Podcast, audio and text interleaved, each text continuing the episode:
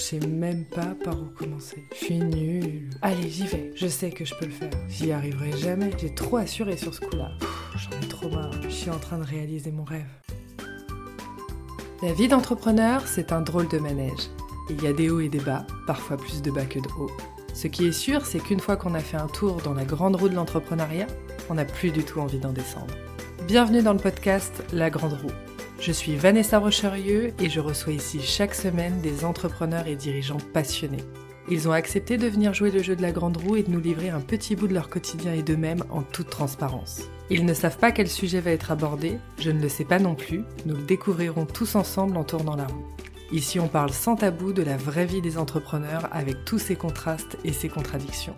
Tu pourras puiser dans les expériences de mes invités pour t'aider à mieux vivre et gérer les aléas de ton quotidien et avancer sur les sujets qui seront abordés à ton rythme et sans pression. Alors bienvenue à toi, bienvenue à bord de la Grande Roue et bon épisode. Et bonjour à tous, aujourd'hui je suis avec Gaëlle Encarno. Bonjour à toi, comment ça va? Bonjour Vanessa, écoute j'ai la banane, je suis trop contente et très honorée de démarrer cette nouvelle aventure de la Grande Roue avec toi. Alors c'est moi qui suis honorée parce que, euh, euh, alors pour ceux qui nous écoutent, vous le savez peut-être pas, mais on va vous le dire, avec Gaëlle, on a une relation un peu particulière parce qu'on est vraiment euh, très proches. on est business partner, on s'est rencontrés dans notre aventure, aventure entrepreneuriale et on a eu un vrai coup de cœur.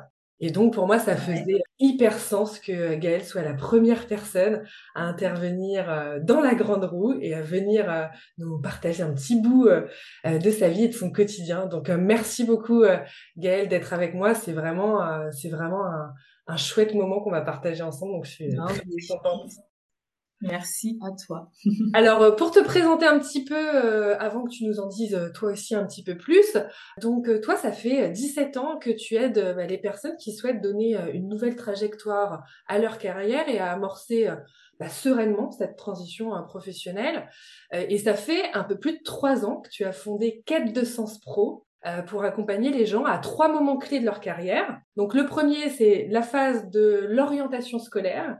Ensuite, la phase de développement professionnel et la phase de reconversion professionnelle. Est-ce que tu veux bien nous en dire un petit peu plus sur toi et sur ta boîte?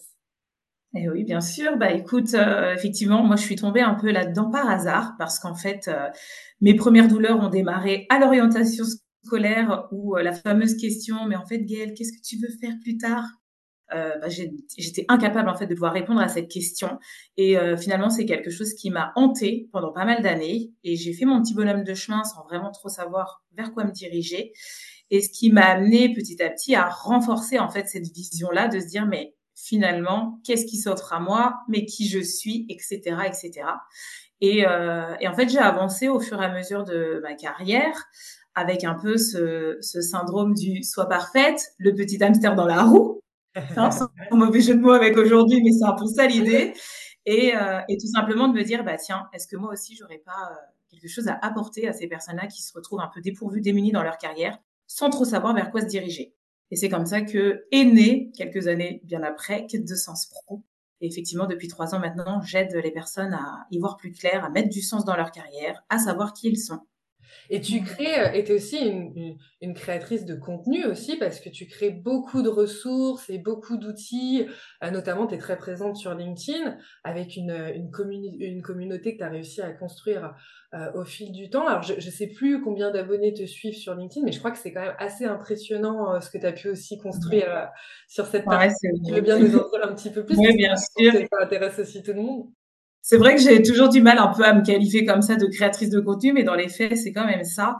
En fait, je suis partie du, postulat aussi de, de pouvoir euh, apporter en fait et outiller les personnes qui sont euh, bah, en plein questionnement et euh, surtout qui se disent mais qu'est-ce qu'il y a à ma disposition en termes de ressources?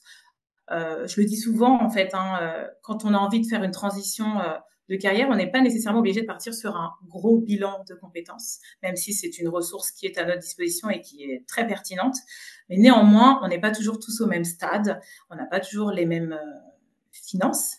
Et donc c'est vrai que euh, j'ai commencé à prendre un peu ma place sur LinkedIn et à développer euh, bah, différents outils. Donc aujourd'hui, je propose des coachings qui sont sur mesure, des formats courts. J'ai même lancé un magazine 100% dédié au développement professionnel. Donc comme ça, tu peux commencer à amorcer aussi ta réflexion depuis ton canapé. Et de fil en aiguille, voilà, j'ai développé tout un tas de ressources pour ces personnes et j'ai commencé à en parler sur ma page personnelle sur LinkedIn. Et effectivement, euh, alors je sais pas exactement, mais il y a plus de 10 000 personnes aujourd'hui qui suivent cette page. Et puis petit à petit, j'ai investi euh, une page entreprise où là, j'ai voulu euh, vraiment, comment dire, marteler le fait que c'est important de se sentir bien aujourd'hui au travail. Donc, je vais plutôt parler de la qualité de vie au travail, la charge mentale, le bien-être. et sur cette page-là, c'est plus sous un sous un format en fait d'affiche d'outils assez percutantes avec une petite note d'humour. Euh, et c'est vrai que sur cette page-là aussi, euh, il y a plus de 20 000 personnes qui nous, qui nous suivent et qui repartagent à chaque fois nos contenus. Donc, euh, ça fait chaud au cœur de voir tout ça en, trois mois. Ouais. Et, et c'est alors moi qui te suis forcément beaucoup parce que parce que déjà j'adore déjà je te suivais avant qu'on se connaisse mais mais en l'occurrence parce que j'adore ce que tu fais je trouve que c'est hyper pertinent on a des messages qui sont très importants et qu'aujourd'hui on je trouve qu'on qu'on ne déploie pas encore assez euh, il y a cette, comme tu disais, cette note d'humour, euh, ce, ce, côté infographie aussi, donc c'est facile à appréhender. Enfin, je veux dire, on reste dans du, du, du snack content aussi, où c'est agréable, tu vois, on n'est pas en mode euh, avec des trucs très compliqués, avec des mots euh, trop d'experts. Donc c'est accessible. Et c'est vrai que moi, euh, je, je, je, prends beaucoup de plaisir à te suivre, même en ne faisant pas partie de, de ta cible, en l'occurrence. Donc j'imagine effectivement pour, pour les personnes qui font partie de ta communauté et qui se sentent vraiment concernées, quel impact ça peut avoir. Donc en tout cas, bravo euh, pour tout ce que tu as construit jusqu'ici. Et, euh, et c'est pour ça que je trouvais que tu étais vraiment une personne que j'avais envie euh, de faire participer. parce que déjà, moi, je te connais et un des, des, des points qui nous a rapprochés, c'est ce besoin de transparence, ce besoin de se parler vrai, d'arrêter un petit peu de, de, de d'enjoliver systématiquement les choses. Et, et c'est un peu notre première rencontre, ça a été euh, comme ça, et c'est là où, où a été, où c'est comme ça que ça a matché. Et, et, ce coup de cœur. Et, et donc voilà, pour moi vraiment la grande roue. Euh, bah, tout le principe de la grande roue, c'est ça. C'est parler du quotidien, des vraies choses et euh, sans langue de bois. Et je voyais pas une meilleure personne que toi pour pouvoir euh, lancer euh, du coup ce, ce, podcast. Donc euh, merci encore. Et ben je te propose qu'on y aille. Alors tu le principe, je t'ai expliqué, puis tu as pu découvrir un petit peu l'univers de la grande roue. Donc tu vas, je t'ai mis le lien dans dans le, le fil de discussion. Et tu vas pouvoir ouvrir du coup la grande roue, euh, et quand tu te sens prête, tu pourras euh, tourner, euh, commencer à faire tourner la grande roue, ce qui va nous donner la thématique que l'on va aborder ensemble. Donc tu ne sais pas pour le moment ce qu'on ce qu'on va aborder, je ne le sais pas non plus. Et voilà, le but c'est vraiment de passer un bon moment ensemble et de pouvoir échanger sur le sujet que tu vas tirer. Donc quand tu es prête, tu me dis et on y va. Bon, bah écoute, j'ouvre cette grande roue. Oh là là. Ah, je te partage. Si tu veux partager l'écran, je te donne hop les droits comme ah ça. Oui. Vérifie que tu triches pas.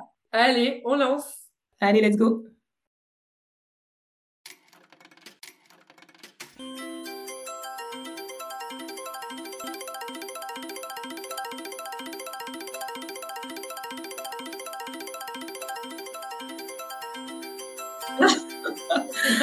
Organisation freestyle. Alors, organisation freestyle, donc qu'est-ce que tu as envie d'aborder comme sujet en premier? Plutôt organisation ou plutôt freestyle sur cet épisode? Eh ben, allez, freestyle, ça me parle bien. Ok. Alors, c'est quoi aujourd'hui dans ton quotidien euh, les peut-être les endroits, les choses sur lesquelles tu estimes toi être un peu en mode freestyle? Et, et, et, et qu'est-ce que ça peut vouloir dire aussi pour toi être en mode freestyle? Alors, quand j'entends la freestyle, je, je pense, enfin, j'ai la sensation, tu sais, la fin de journée où tu te dis, j'avais prévu tout ça et rien ne s'est passé comme prévu. le truc qu'on a tous vécu euh, un jour, hein, euh, au moins, ou voire euh, tous les jours pour certains. donc, euh, donc ouais, la freestyle comme ça, à chaud, je pense notamment à peut-être ce, ce, ce manque d'espace qui nous laisse place à la part d'imprévu, tu vois, où euh, tout de suite on se sent un petit peu dépourvu, démuni et le grain de sable. Non, j'avais tout millimétré au cordeau. Et en fait, voilà, comme je dis, rien ne se passe comme prévu. Mais euh, alors, je pense que je pense être organisée, hein, honnêtement. Euh, voilà, une entreprise à gérer, trois enfants, des activités par monts et par vaux en dehors de l'école. Il y a forcément une organisation de vie. Mais pour autant, j'ai quand même cette sensation d'être freestyle dans mon activité parce que je suis euh, une personne qui est aussi très dans l'émotion. Bah, toi, tu me connais, du coup, tu le sais. Et, euh, et euh, c'est aussi euh, à tes côtés que j'ai appris à, à m'élever là-dessus et, en quoi aussi être organisé, ça peut être euh, un plus dans mon activité. C'est vrai que euh, moi, j'ai tendance à aller vers ce qui me plaît, ce qui me fait kiffer. On, on laisse un peu de côté les sujets un peu épineux. On reviendra dessus, c'est bon, on est large, j'ai encore trois jours. Voilà. Ça, c'est mon côté freestyle que je pense que je sais cultiver un peu naturellement, quoi. Ouais.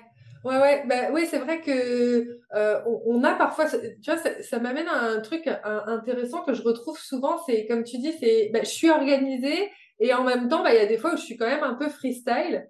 Et, euh, et oui, bah encore une fois, c'est toujours la, la même chose. C'est, on a tendance à opposer comme si on était toujours freestyle ou toujours organisé.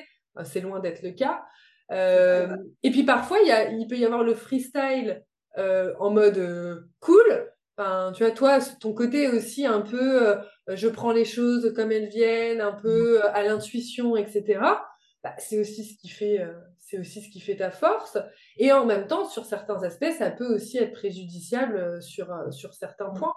Si, si on, on se penche justement sur le côté où, dans quel cas, ton, ton côté un petit peu freestyle, euh, peut te porter préjudice? Est-ce que tu as déjà identifié un peu des, des endroits où tu t'es dit, tiens, là, faudrait quand même que j'essaye de, de structurer peut-être un peu plus oui, complètement. En plus, c'est un, c'est un sujet, c'est intéressant que tu me, tu me lances là-dessus. C'est une très belle question et je pense qu'il peut servir du coup aux personnes qui vont, qui vont nous écouter parce que j'en ai fait euh, là mon, mon cheval de bataille pour 2024. En fait, c'est sur le sujet de la prospection. Je me suis rendu compte que depuis trois ans, bah, j'ai construit effectivement euh, cette audience toutes ces personnes qui me suivent, j'ai accompagné euh, beaucoup de personnes. Pour autant, je n'ai jamais réellement prospecté. C'est vrai que j'ai pris euh, le choix d'être euh, visible sur LinkedIn. Donc les gens en fait viennent à moi par ce biais-là, principalement en tout cas. Mais comme tu le dis, ma part d'intuition, mon côté feeling, j'y vais à la cool, à la douce. En même temps, c'est ce qui me caractérise aujourd'hui. Mais je pense que ça peut être préjudiciable dans l'aspect business, dans mon activité en tant que chef d'entreprise, quand vraiment je prends cette posture-là, parce que finalement, euh, je pense que je passe à côté d'opportunités. Donc à un moment donné, le freestyle, oui, c'est bien parce que euh, ça sera jamais moi euh, d'être en mode forcing, d'inciter lourdement la personne à, me faire confiance et à prendre mes services. Pour autant, aujourd'hui quand même, je suis là pour apporter apporter un changement de vie euh, chez la personne. Donc, je dois aussi quand même susciter un intérêt. Et je pense que parfois, je suis trop dans ce côté freestyle. Et justement, j'ai besoin de me structurer, de m'organiser sur cette partie de prospection parce qu'il faut se structurer pour pouvoir aussi euh, attirer les bonnes personnes, instaurer un climat de confiance. Ça prend du temps aussi de faire confiance à quelqu'un et de partir sur un changement professionnel. Je suis pas quand même dans une activité aujourd'hui où je vais te donner envie d'acheter un jean, euh, voilà, euh, parce que tu as on a envie et tu ressens le besoin, mais finalement, ça va être à l'impulsion. Moi, je suis quand même sur quelque chose qui a un impact euh, dans toutes ces sphères. Donc, euh, ça nécessite du temps, ça demande de l'organisation. Euh, effectivement, c'est sûr que l'achat d'impulsion du je, je, passe dans une petite boutique, ah, ça sent bon, c'est joli, allez hop, je le prends, ça coûte 5 euros. Euh, on est d'accord que lorsqu'on vend des accompagnements à, qui, qui, font euh, quelques centaines, euh, voire quelques milliers d'euros, bah, ça, ça, peut, ça, ça, a un impact qui est différent. Hein. Forcément, la réflexion n'est pas la même. et en plus de ça, au-delà de l'aspect financier, il y a aussi l'investissement en termes de temps et d'énergie que la personne va mettre dans un accompagnement. Donc, dès qu'il s'agit d'accompagnement de coaching, il y a plusieurs barrières qui, qui, qui rentrent en compte.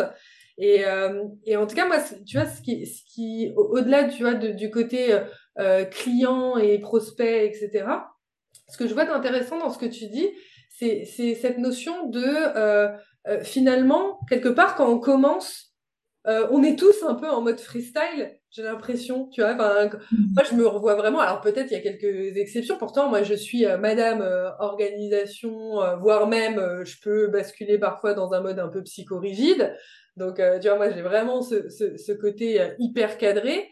Mais j'ai vraiment la sensation que quand j'ai commencé l'entrepreneuriat, c'était freestyle, Mhm. quoi. Enfin, t'as beau organiser Ouais. des choses. Enfin, bon, déjà, t'as pas connaissance de la moitié des choses que tu dois faire. Donc, dans tous les cas, c'est forcément Mhm. Là, tu pars avec un trou euh, dans le panier, quoi. Donc, euh, pour moi, il y a vraiment, il y a vraiment ce truc de quelque part, on commence tous un peu en mode freestyle. Et toi, là, tu es à trois ans euh, après avoir lancé euh, ta boîte.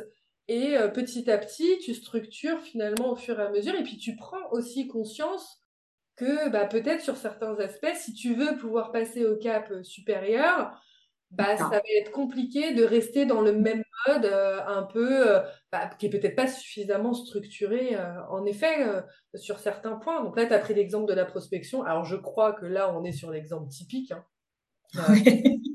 Bah, en plus, pour le coup, c'est, enfin, moi, pour échanger avec pas mal d'entrepreneurs, c'est un sujet aussi qui est douloureux. Tu vois, la prospection, il y a des gens qui n'aiment pas ça. Moi, en plus, à la différence, c'est que c'est un sujet que j'aime bien. Il y a, pas de contrainte, il y a pas de douleur. C'est juste que, voilà, je l'ai jamais euh, vraiment euh, amorcé, euh, on va dire peut-être de manière plus structurée. ouais. Mais oui, je pense que c'est le sujet phare pour les entrepreneurs, quoi. La prospection, moi, j'entends plein de choses, même dans les accompagnements. Oh là là, j'ai pas envie de déranger. Oh non, il y a un rejet même. Ouais. Ouais, donc aujourd'hui pour toi, c'est en tout cas là, euh, si on est euh, fin euh, 2023, c'est vraiment euh, l'axe euh, de travail euh, focus euh, privilégié euh, sur la fin d'année, puis j'imagine aussi sur le début, euh, sur le lancement Mais 2024, c'est structurer vraiment euh, cette partie euh, prospection. Est-ce que tu as déjà des idées qui pour, enfin, je me dis, tu vois, pour partager aussi à des personnes qui nous écoutent, est-ce qu'il y a peut-être des choses qui ont émergé ou tu as des bonnes pratiques où tu te dis, bah tiens, ça je le faisais peut-être pas, mais je me dis que ça peut être cool euh, de le faire. Est-ce que tu as des choses que tu vois et qui Oui. pourraient aider des, des personnes qui nous écoutent? uniquement euh, de ce que j'ai déjà perçu là, comme euh, même comme conseil qu'on m'a donné, que j'ai jugé très pertinent, il y a deux aspects. Il y a euh, les, les contacts en message privé où euh, bah, moi j'avoue que naturellement je fais toujours un message personnalisé d'accueil, de bienvenue, parce que j'estime que voilà, je considère la personne qui a pris le temps d'aller voir mon profil et qui du coup s'intéresse et, euh, du coup va me suivre. Mais euh, certaines personnes, bah, on va pas forcément engager une conversation derrière.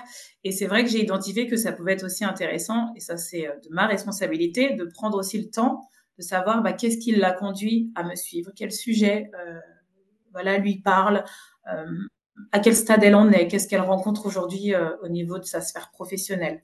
Ça, c'est quelque chose que je faisais pas, en tout cas que je ne poussais pas. Donc là, aujourd'hui, je le fais davantage et je vois déjà les changements, finalement. Ça me permet quand même d'identifier euh, bah, plus rapidement euh, à quel stade ils en sont et euh, ce qu'on appelle dans le jargon, voilà, les, les prospects tièdes, froids et. Ouais. Et euh, le deuxième aspect, c'est aussi euh, les interactions euh, dans les commentaires, tout simplement, sur LinkedIn. Euh, c'est vrai qu'en ayant plus de 30 000 abonnés, bah, j'ai pas toujours le temps, je vais être honnête, hein, euh, de le faire de manière assidue. Pour autant, c'est aussi euh, une, une, vraie approche euh, authentique et sincère de prendre le temps aussi d'interagir avec les gens qui eux-mêmes prennent le temps de commenter tes posts, de les partager, euh, de se les approprier. Mmh. Donc ça, c'est les deux axes sur lesquels, euh, en tout cas, j'ai décidé euh, de m'améliorer. Ouais, ouais, ouais. Et, et puis, tu vois, euh, dans ce que tu dis, ça, je pense que ça peut aussi aider pas mal de, d'entrepreneurs qui peut-être se lancent aujourd'hui sur les réseaux sociaux. C'est que, enfin, tu vois, toi, tu as 30 000 abonnés, t'as pas de community manager, c'est toi aujourd'hui qui, qui gère tes réseaux sociaux. Parce que des fois, tu sais, des gens de l'extérieur, ils peuvent se dire, ah bah ouais, mais ils doivent avoir euh, quelqu'un. Ouais, elle est en fait, non, c'est vraiment toi qui, c'est vraiment toi qui le, qui, qui le fait, c'est toi qui interagis avec euh, ta communauté. Et donc, ça veut dire effectivement que ça te prend aussi euh, pas mal de temps. Et donc, bah, je trouve que l'aspect positif, c'est de se dire, bah, tu vois, même quand on a 30 000 abonnés, on peut euh, le faire. Voilà. Alors, bien sûr qu'un jour, ça pourrait être cool d'avoir quelqu'un pour euh, t'aider et t'accompagner oui. là-dessus. Euh, mais bon, je sais que tu travailles déjà avec, euh, tu délègues déjà d'autres aspects et je sais que ça te tenait à cœur, en tout cas, de garder cette partie oui. avec ta communauté. Donc, ça peut être aussi un choix euh, stratégique.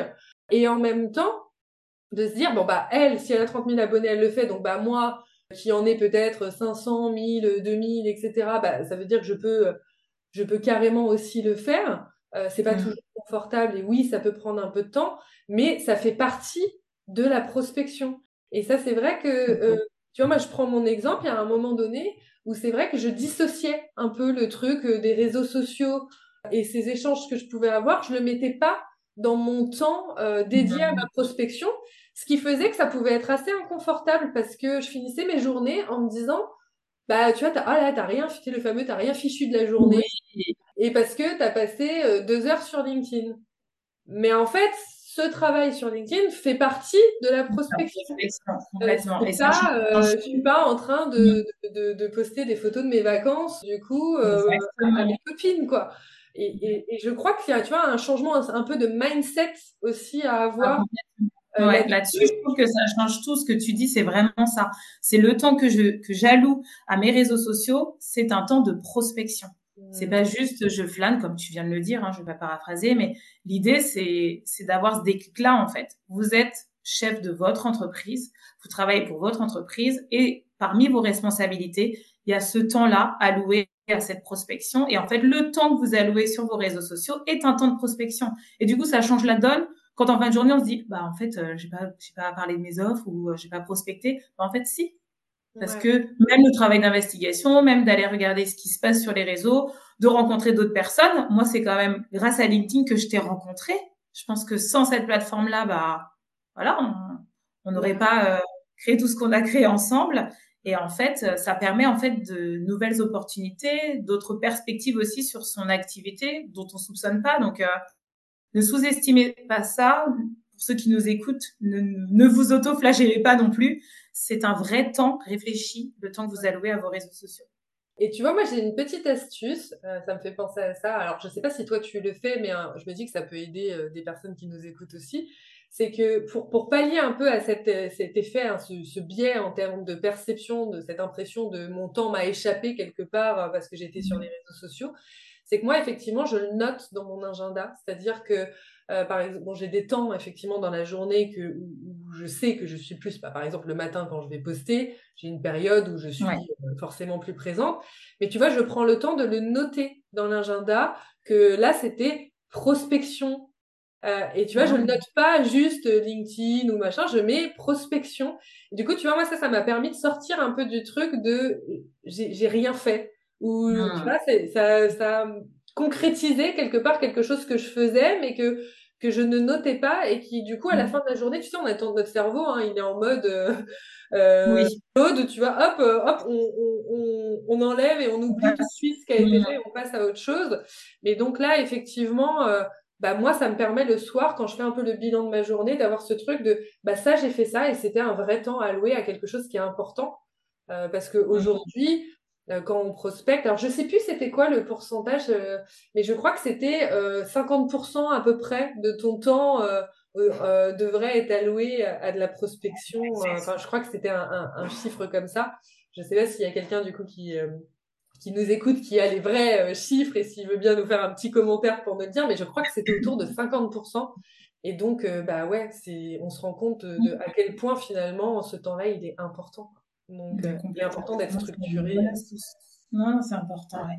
Et euh, du coup, ouais, je rebondis aussi, euh, je vais partager aussi une astuce, du coup, parce qu'en trois ans, c'est vrai que j'ai évolué aussi dans ma pratique, et c'est vrai qu'aujourd'hui, moi, pour essayer de rester en énergie haute dans mon mindset, maintenant, je me fixe à chaque fois comme objectif pour le, la journée d'après une à trois actions maximum pour lesquels j'ai investi, je les ai réalisés et dans lesquels je me sentirais bien par rapport à mon activité. Tu vois, de me dire euh, parce qu'il y a plein de sujets. On est un peu sur tous les fronts quand on est euh, solo, hein, on est multicasquette, mais en même temps, quelle est l'action en fait qui me permettra de me rapprocher de mon objectif de l'instant T? Et c'est vrai que je m'en fixe entre 1 et 3 en fonction des journées, en fonction de l'énergie du moment. Et en fait, ça, j'ai appris à le faire et ça me permet de me maintenir suffisamment euh, en énergie haute. J'ai testé en fait, donc testé, approuvé, mais euh, maintenant depuis quelques mois, effectivement, ça marche bien. Et en fait, ça m'évite de culpabiliser. Alors, je dis pas que je culpabilise jamais, attention, c'est pas ce que je suis en train de dire, mais En tout cas, le niveau est plus élevé en termes de culpabilité, euh, d'autoflagellation, de procrastination, parce que même s'il y a des choses que je n'ai pas tenues, j'ai fait au moins l'action ou les trois actions maximum qui m'ont permis de me rapprocher de mon objectif. Et ça, en fait, ça fait du bien et je le partage parce que quand on est seul, on est un peu par mons et par vaux et, euh, et on a tendance aussi à voilà s'éparpiller. Ça permet quand même de rester focus. Ouais, ouais. au cap. Il y a un livre qui est super intéressant et qui reprend cette idée de cette chose, euh, si je dois faire euh, ah, bah oui, je qu'est-ce que ce serait pour atteindre mes objectifs? C'est euh, The One Thing de Gary Keller. Et mm. effectivement, c'est, c'est, je trouve que c'est une lecture qui est intéressante. Euh, on vous mettra le lien dans la description, enfin le lien, euh, en tout cas la référence du coup, parce que je ne fais pas euh, d'affiliation hein, pour, pour, pour, pour de la lecture, mais en tout cas, l'idée c'est, peut-être pour vous, si aujourd'hui c'est un peu un sujet que vous sentez que finalement votre côté freestyle qui bah c'est pas un problème comme on l'a dit d'être freestyle ce qui est un problème c'est quand le freestyle nous empêche de pouvoir atteindre les objectifs qu'on se fixe et que quelque part, le freestyle n'est plus juste dans le plaisir de freestyler, mais que ça devient quelque chose qui nous empêche, qui nous bloque. Et donc, dans ces cas-là, c'est important déjà de s'en rendre compte que là, attention, on a basculé dans autre chose et qui n'est plus euh, quelque chose qui est porteur, mais qui devient un frein. Et donc, de mettre des choses en place. Donc, effectivement, la priorisation, bah, c'est euh, hyper important euh, surtout mmh. quand est euh, entrepreneur, entrepreneur avec soit des petites équipes euh, du coup au départ, soit pas d'équipe du tout, parce que forcément bah, il y a des milliards de sujets. Mais j'ai envie de dire, moi j'accompagne des dirigeants qui ont plusieurs dizaines d'employés et ils ont toujours le même problème aussi de prioriser. Donc le sujet de la priorisation il est super important. où je décide de mettre mon énergie et mon temps, bah, c'est ce qui va déterminer aussi les résultats que je vais obtenir euh, dans mon activité. Donc, euh, si tu as une to-do list avec 72 priorités dedans, à un moment donné, c'est plus des priorités. Quoi. Ouais. Donc, euh, merci beaucoup, euh, Gaëlle, d'avoir partagé ça. Merci déjà pour aussi ta transparence et d'avoir partagé ce, ce, petit côté de toi que peut-être des gens ne connaissaient pas. Et je pense que ça va aussi les aider à normaliser le fait que bah bah non, euh, tout n'est pas facile, bah même pour euh, Gaëlle qui a 30 000 abonnés euh, du coup sur LinkedIn et qui a déjà construit un business qui est pérenne et qui et, qui roule, bah il y a encore des sujets et il y en aura toujours et c'est normal. Donc merci beaucoup pour ça. Je sais que ça va aider beaucoup de monde. Ce que je te propose, c'est qu'on se retrouve la semaine prochaine pour aborder l'autre côté, donc le côté organisation. En attendant, euh, on, se, euh, on va se laisser pour maintenant. Euh, si tu as aimé l'épisode, toi qui nous écoutes et que tu es curieux bah, de connaître la suite, bah, clairement retrouve-nous la semaine prochaine avec Gaëlle pour qu'on te partage bah, son côté organisation et, et tout ce qu'il y a autour. En attendant, je te souhaite une super semaine et je te dis à la semaine prochaine, Gaëlle. À la semaine prochaine. Merci encore. À bientôt. Merci de nous avoir écoutés jusqu'au bout. Cet épisode t'a plu et t'a été utile? T'as passé un bon moment avec nous? On l'espère et justement, on adorerait avoir ton retour. Et le meilleur moyen de le faire, c'est de nous laisser ton avis sur la plateforme sur laquelle tu es justement en train d'écouter cet épisode. En plus de ça, ça donne un coup de pouce au podcast. Et puis si tu veux venir en discuter directement avec moi ou mes invités, je te laisse tous les liens pour nous retrouver dans la description de cet épisode. Ah, et dernière chose, Pense à t'abonner si tu veux être sûr de ne pas louper les prochains épisodes de La Grande Roue et partage celui-ci avec tous ceux à qui il pourrait être utile. Passe une super fin de semaine et je te dis à la semaine prochaine. Ciao ciao